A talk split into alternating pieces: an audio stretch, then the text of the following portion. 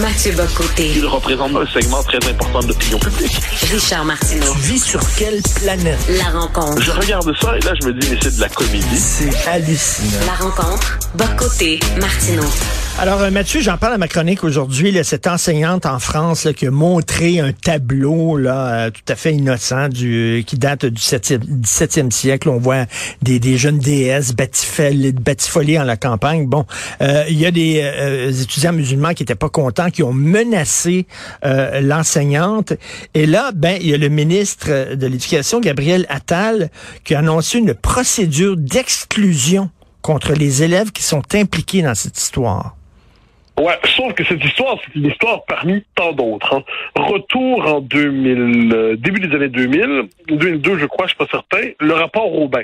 Le rapport Robin dit dans plusieurs classes, euh, à cause de la présence de l'islam, il faut bien le dire, euh, il n'est plus possible d'enseigner la Shoah. Parce que ben, des gens vont dire, euh, puis la suite, euh, c'est écrit au fil du temps, euh, ben pourquoi pourquoi ils n'ont pas été jusqu'au dernier, ou alors c'est faux, ou alors euh, ils l'ont bien cherché, par exemple. Euh, il y avait, de la même manière, il y avait des des, matières de, en biologie qu'on ne pouvait pas enseigner. Bon. Cette tendance-là s'est radicalisée, elle s'est étendue, et là, aujourd'hui, ce qu'on voit effectivement, c'est, euh, en fait, c'est le, rapport à la féminine dans l'art, et plusieurs de, de jeunes étudiants disent, musulmans, disent, ah, on peut pas voir ça, on peut pas voir ça, c'est contre notre religion. Et l'école, trop longtemps, a cédé, a capitulé et ainsi de suite. Par peur, puis d'autant qu'on sait depuis Samuel Paty, on sait que ça peut mal Oui. se passer. Dominique Bernard, ça peut mal se passer hein, si, si on défie euh, la sensibilité ou la pudeur des uns des autres. Et là, ce qui est intéressant, c'est que le nouveau ministre de l'Éducation, Gabriel Attal, qui est la vedette montante de la Macronie, euh, a décidé d'avoir un discours que l'on dit en France euh, ferme et républicain. Donc il dit c'est pas vrai que c'est les profs qui vont payer, c'est pas vrai que c'est les profs qui sont coupables de quoi que ce soit. Le problème c'est les élèves et plus largement leurs parents qui, euh, qui sont dans une même euh, même état d'esprit. Donc l'école ne cédera plus. Mais là, Ouais. on est, puis c'est important.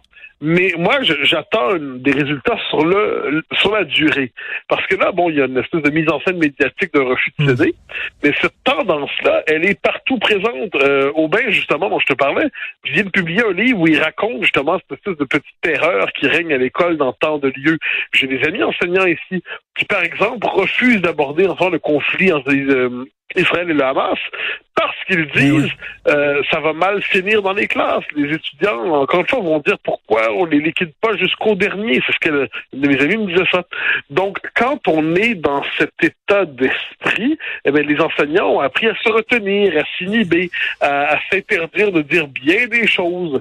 Alors, c'est très bien qu'un ministre marque une rupture avec ça, mais j'ai, je, comme je dis, je veux voir, j'espère que cette rupture va être dans la durée. Ce qui est certain, c'est que le métier de professeur ou d'enseignant en France est de plus en plus difficile à cause de cela. Euh, D'ailleurs, c'est ça, oui, le ministre qui dit euh, l'école n'a pas appli- applié et ce sont les, étudiants qui ont menacé la prof qui vont être expulsés. Et là, je disais ça, mais je me disais enfin, enfin, mais comme tu dis, ça c'est de la parole. hein. Macron nous a habitués. Quand il parle, il est fantastique. Malheureusement, les bottines ne suivent pas les babines.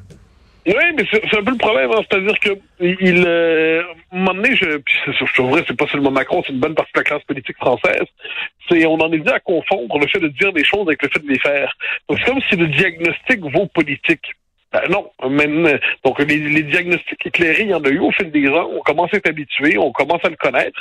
Mais est-ce qu'on est capable de passer à la politique, c'est-à-dire aux décisions nécessaires, la fermeté dans la durée, qui impliquerait un qui entraînerait un changement des comportements des uns et des autres. Si vous savez que chaque fois que vous êtes qu'un professeur, vous en payez le prix, vous êtes expulsé. Si vous si vous êtes euh, vous avez la certitude que si vous empêchez l'enseignement d'une matière, vous serez chassé de l'école. Si et puis parce qu'en France, c'est question dont on parle.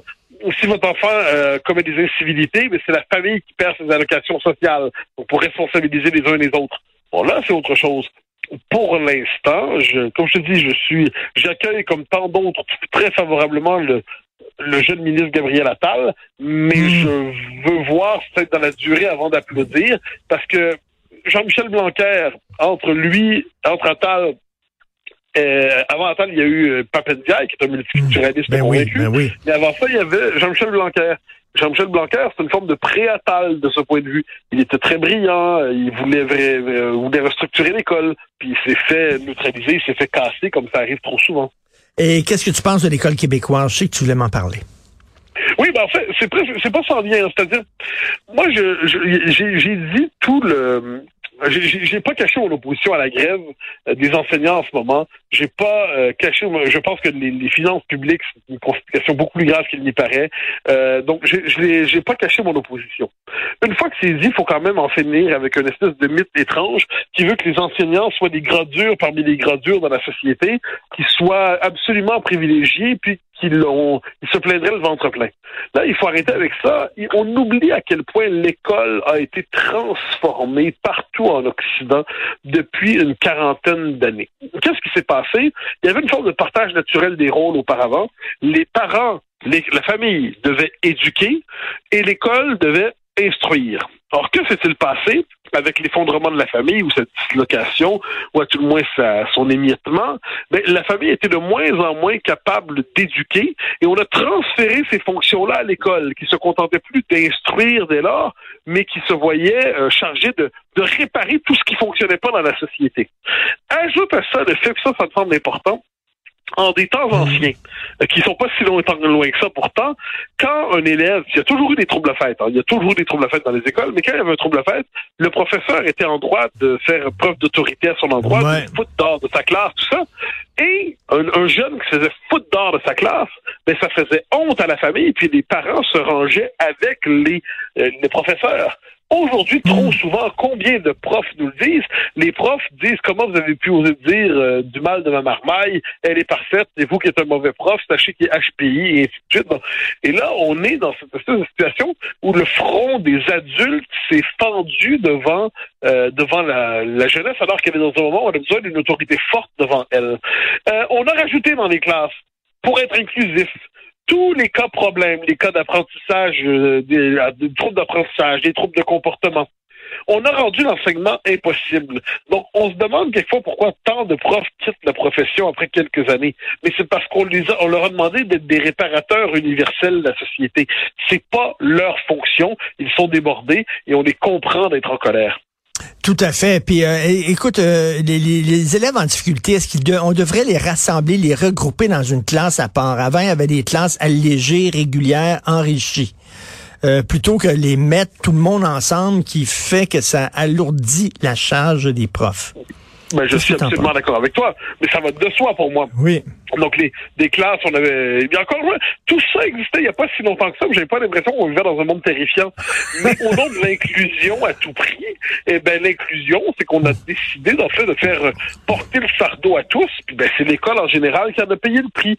Encore une fois. Donc, évidemment qu'il faudrait demander quelqu'un qui a des comportements difficiles, faut pas simplement avoir un psychologue ou un technicien d'adaptation scolaire qui l'accompagne dans la classe il ne doit pas pour, il ne doit pas lester la classe de sa présence s'il y a un trouble de comportement grave. Puis si on est devant des gens qui sont juste pas capables de, comprendre, ça existe du monde qui sont pas vite dans la vie, c'est c'est pas la fin du monde. Je voudrais des gens qui sont doués à l'école, d'autres qui ne sont pas, puis vont avoir des talents que d'autres n'auront pas. C'est la vie, c'est comme ça. Mais un élève qui retarde exagérément la classe, eh bien, c'est pas normal. Faut qu'il y ait des des classes adaptées pour ces mhm. élèves-là. Mais tout ça, qui me semble-t-il, relève du sens commun, mais c'est un sens commun qui a été sacrifié et saboté depuis, euh, honnêtement, le début des années 90, un peu avant, mais surtout à partir de là, et on ne sait pas comment se sortir mentalement de cette vision mhm. piégée de l'école qui nous domine depuis. Mais c'est ça, là. Il y a des gens qui sont assez bons pour aller aux Olympiques, puis il y a des gens qui sont pas assez bons pour aller aux Olympiques, puis c'est comme ça dans la vie. Il y a des enrichis, et des allégés.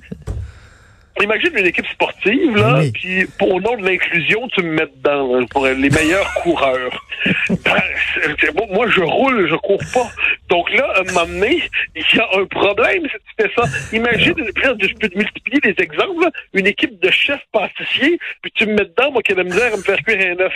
Bon, mais ça ferait, ça aiderait personne, ni moi, ni eux. Donc là, à un moment donné, une classe adaptée au profil psychologique, sociologique, euh, surtout intellectuel, culturel des uns des autres, ça devrait aller de soi. Mais ce, ce qui devrait aller de soi a été présenté comme le scandale des scandales depuis quelques décennies, puis tout le monde en paie le prix. Merci beaucoup Mathieu. On se reparle demain. Salut Mathieu.